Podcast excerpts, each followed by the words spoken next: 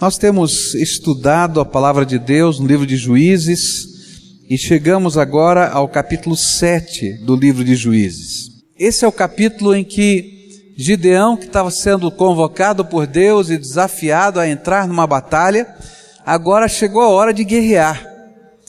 E é interessante que nós vamos sendo confortados por Deus, vamos sendo animados por Deus, vamos sendo desafiados por Deus mas chega um dia que a gente tem que entrar no meio daquelas situações que talvez nós não quiséssemos entrar, que nós não gostaríamos de entrar. Tem uma citação interessante que eu encontrei, Dr. Bob Cook disse que se você pode explicar o porquê das coisas estarem acontecendo no seu ministério, então Deus não fez isto. E às vezes a gente não tem nenhuma explicação, e graças a Deus quando a gente não tem explicação, quando as coisas da graça de Deus estão acontecendo.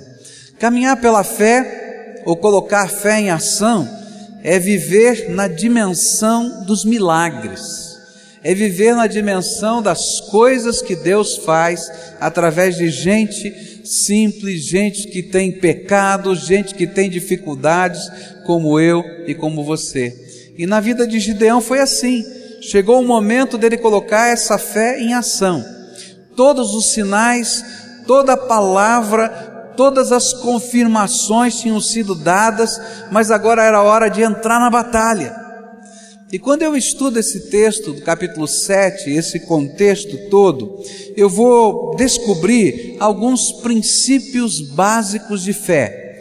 E eu queria começar a olhar esses princípios de fé. O que significa ter fé? Como é que funciona andar pela fé? O primeiro princípio de fé que eu queria colocar para você e que na verdade está no contexto, não está propriamente no capítulo 7, é por que nós temos que lutar? E por que que existem batalhas na nossa vida?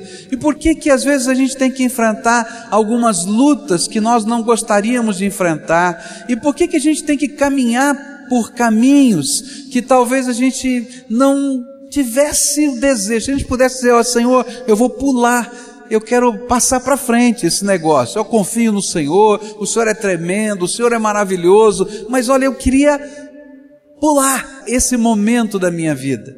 Mas eu queria que você abrisse a sua Bíblia em Juízes capítulo 3, versículos 1 e 2, e no contexto de todo o livro de Juízes, Deus vai dar uma lição que a gente precisa trazer à memória. Juízes 3, versículos 1 e 2 diz assim a palavra do Senhor: Estas são as nações que o Senhor deixou ficar, para por meio delas provar a Israel, a todos os que não haviam experimentado nenhuma das guerras de Canaã, tão somente para que as gerações dos filhos de Israel delas aprendessem a guerra, pelo menos os que dantes não tinham aprendido. E aí a gente começa a entender o que está acontecendo.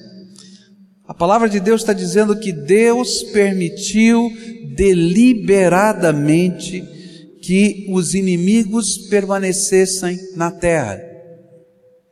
Presta atenção no que a palavra de Deus está dizendo. Olha, Deus permitiu deliberadamente que os inimigos permanecessem na terra.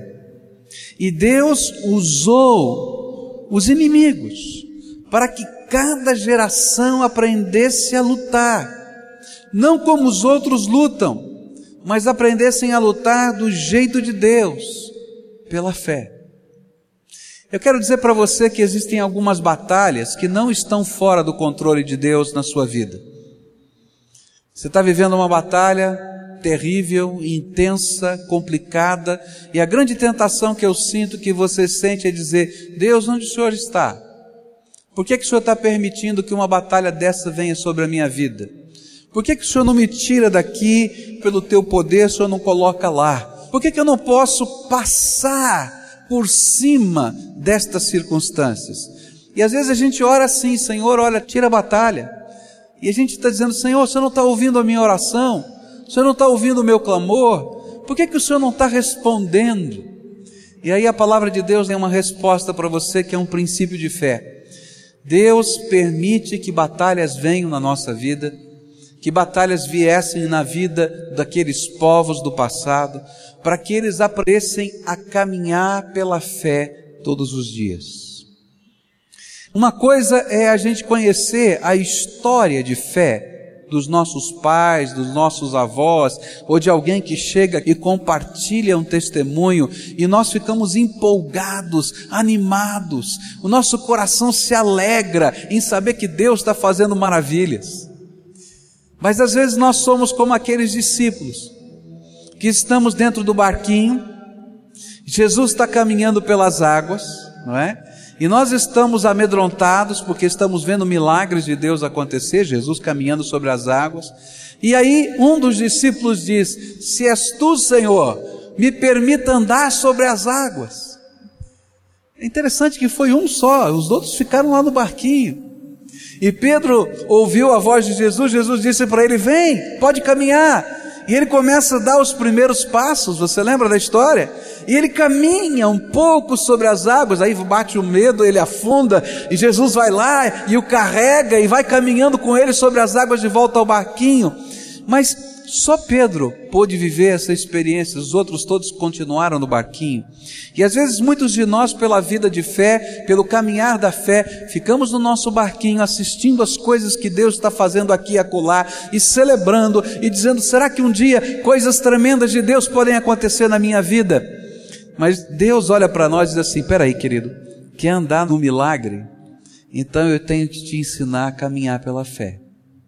E aí surgem situações que são maiores do que nós, que são intensas, que declaram para nós a nossa incompetência, a nossa incapacidade, e Deus permite que elas surjam para que a gente entenda que só podemos vencer as batalhas se a gente caminhar pela fé nessa vida.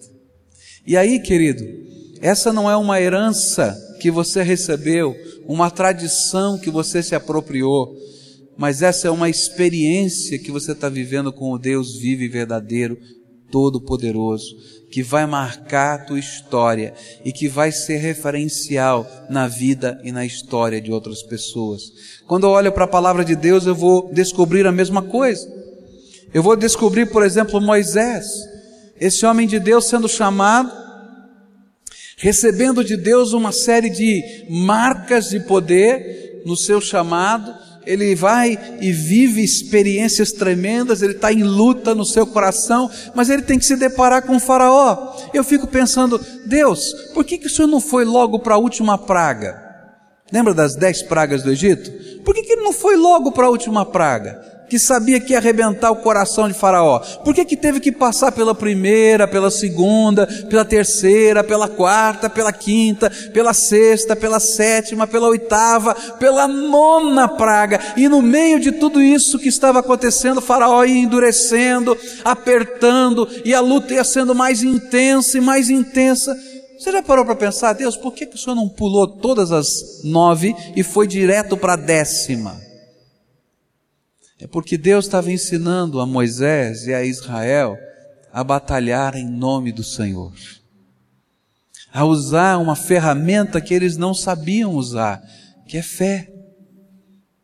Quando eu olho, por exemplo, para a vida de Josué, eu olho para aquilo que está acontecendo, e de repente Josué está vivendo uma série de situações, eu fico imaginando Josué quando Deus o colocou para atravessar o Rio Jordão na cheia. Meus irmãos, olha, aquilo foi uma luta no coração de Josué. Você já pensou? O Senhor fala para Josué: Josué, hoje eu vou mostrar para o povo de Israel que eu sou contigo e eu vou lhe dar autoridade no meio do povo. Vou fazer um milagre. E diz que bom, Deus, você vai fazer um milagre. É, como é que funciona esse milagre? Ele diz assim: olha, você vai pegar o sacerdote, vai pegar a arca do concerto, você vai estar junto com eles, vocês vão entrar na frente do povo no meio do Rio Jordão.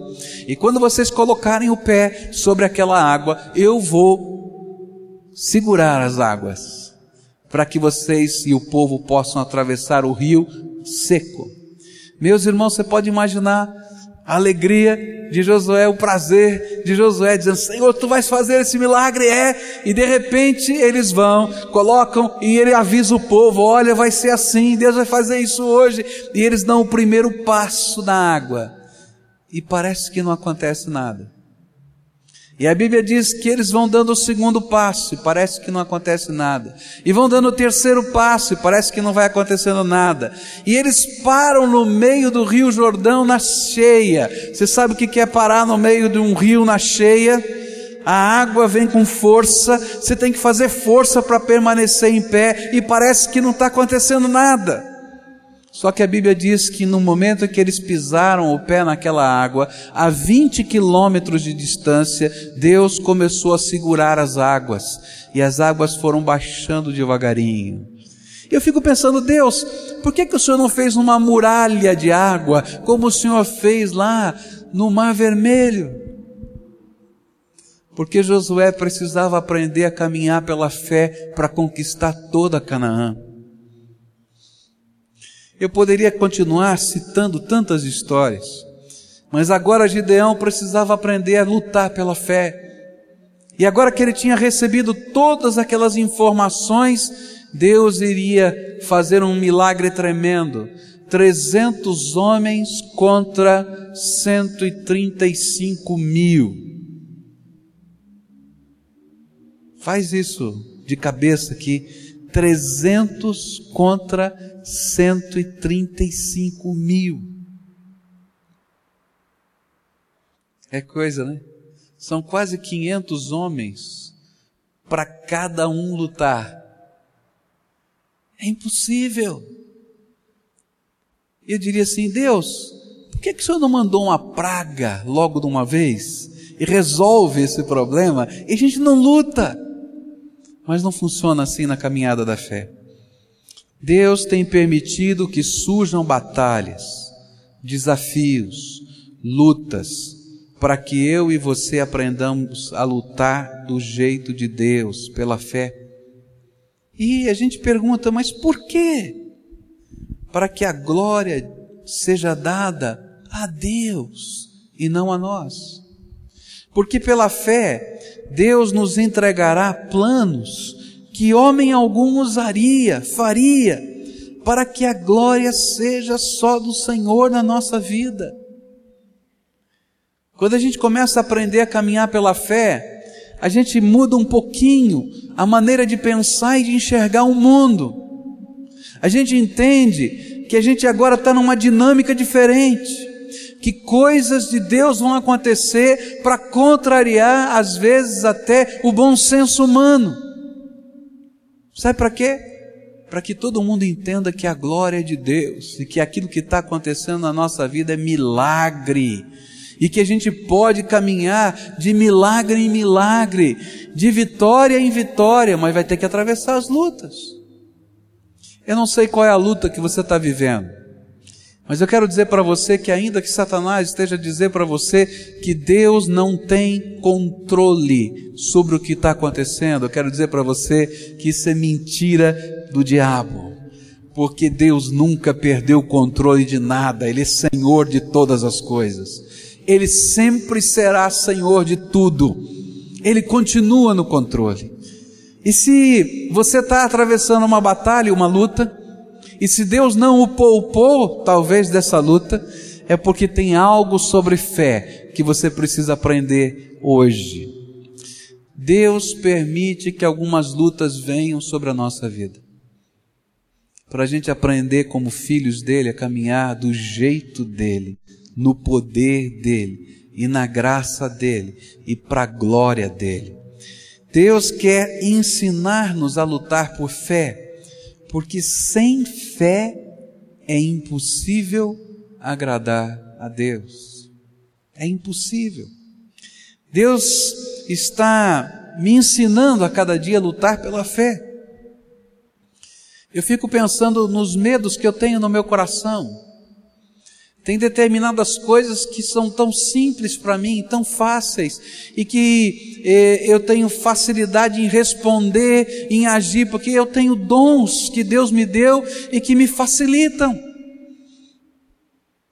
Agora tem algumas áreas da vida que são tão complicadas para mim e tão difíceis, e eu me sinto tão incapaz e tão impotente, e às vezes eu tenho medo, e às vezes eu me sinto obstaculado na vida, tem lá uma pedra no meio do caminho, e eu fico pensando, Deus, essa pedra o Senhor tira, se o Senhor quiser colocar de outra natureza, eu me viro, mas essa aqui não, Deus. E aí Deus diz assim: não, meu filho, essa eu tenho que deixar. E você vai ter que aprender pular essas pedras, porque eu sou contigo. Nunca deixei de ser. Então vai e enfrenta. Isso está acontecendo na minha vida.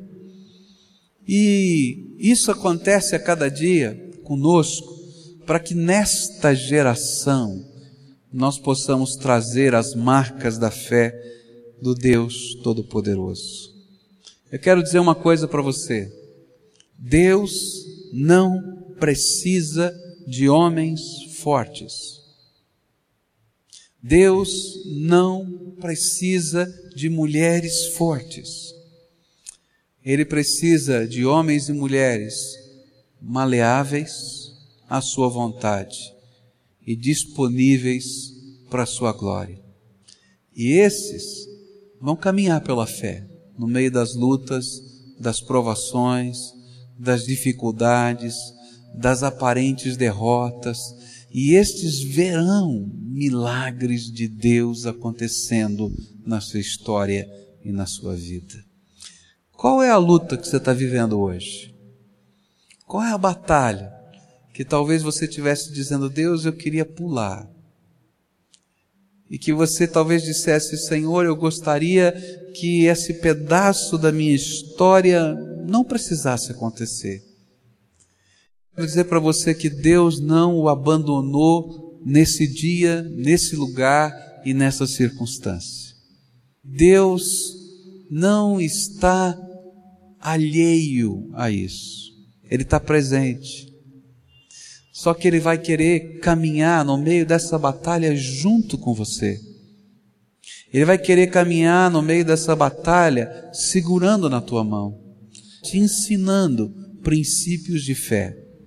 E cada momento dessa batalha, e cada confronto dessa batalha, que representa intensidade, o Senhor vai lhe dar um comando, uma ordem, um ensino.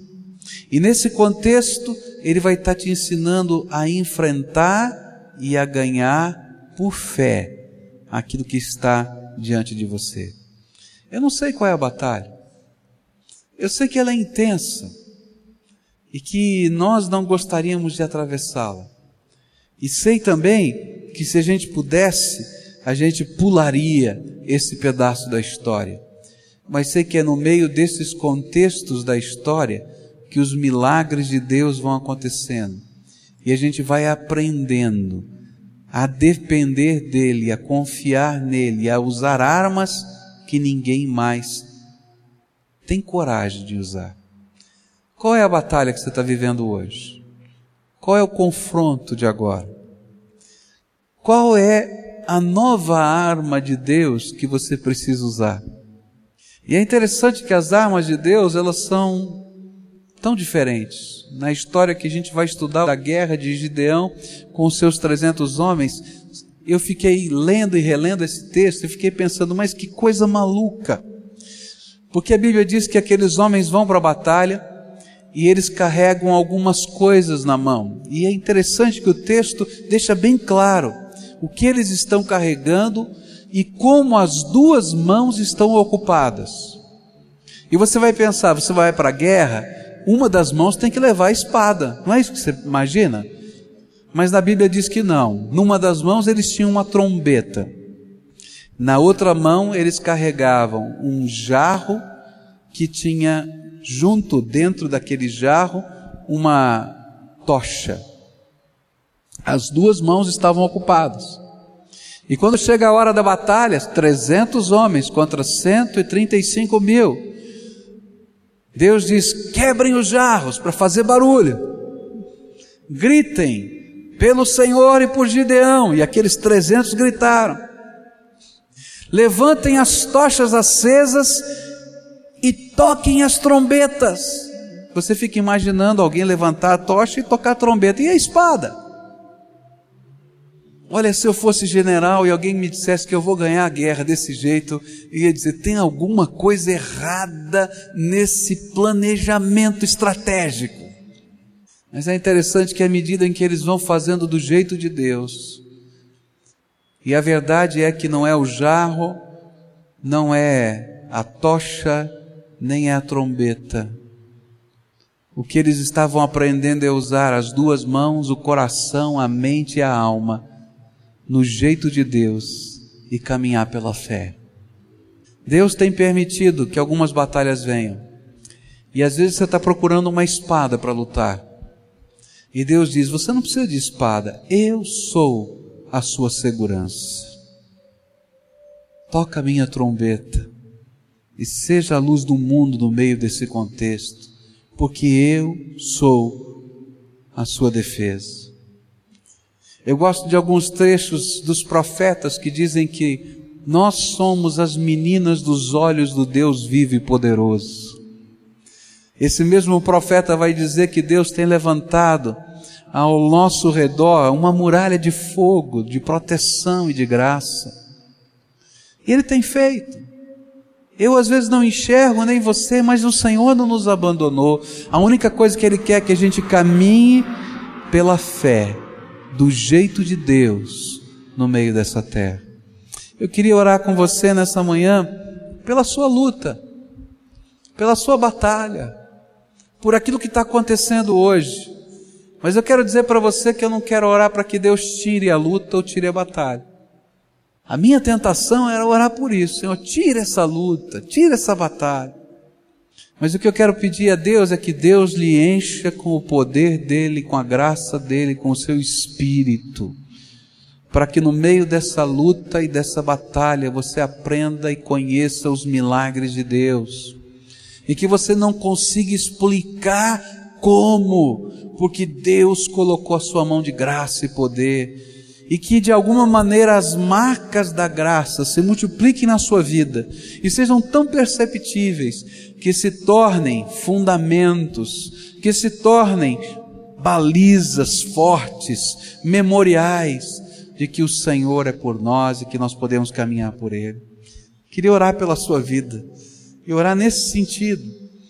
Queria pedir a Deus que nos ensinasse, porque eu quero pedir por mim, a viver a fé nos enfrentamentos da minha geração, a viver a fé nas batalhas da minha vida, a viver a fé no meio das lutas que eu não sei explicar e não sei como enfrentar, e que essa fé se manifeste em graça misericórdia e poder. Você concorda com essa oração?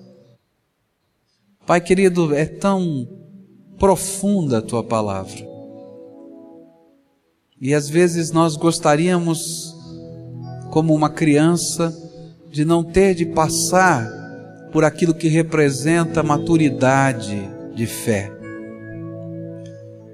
Nós gostaríamos de ter de pular algumas circunstâncias da nossa vida e eu sei que junto comigo estão tantos irmãos olhando para suas próprias circunstâncias. Mas eu quero te pedir, vem Jesus conosco. E que a gente não se sinta sozinho no meio da batalha.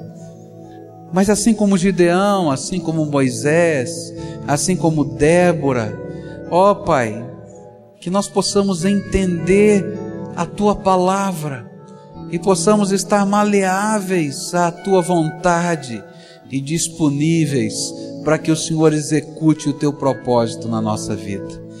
E enquanto fazemos isso, que os milagres do Senhor aconteçam, para que a glória seja dada ao Senhor e para que as marcas de vida, dependência e fé se consolidem no nosso coração. Escuta, Deus, o nosso clamor e visita a cada pessoa que aqui está. Visita, Senhor, no meio da família, visita no meio dos enfrentamentos, visita, Senhor, no meio das cicatrizes, das dores, das dificuldades, dos problemas, dos medos. Visita, Senhor, no sentimento de impotência. Ó oh, Pai, visita agora, Pai, quando nos sentimos perdidos. Visita e que a tua graça se manifeste na nossa fraqueza. É aquilo que oramos no precioso nome de Jesus. Amém.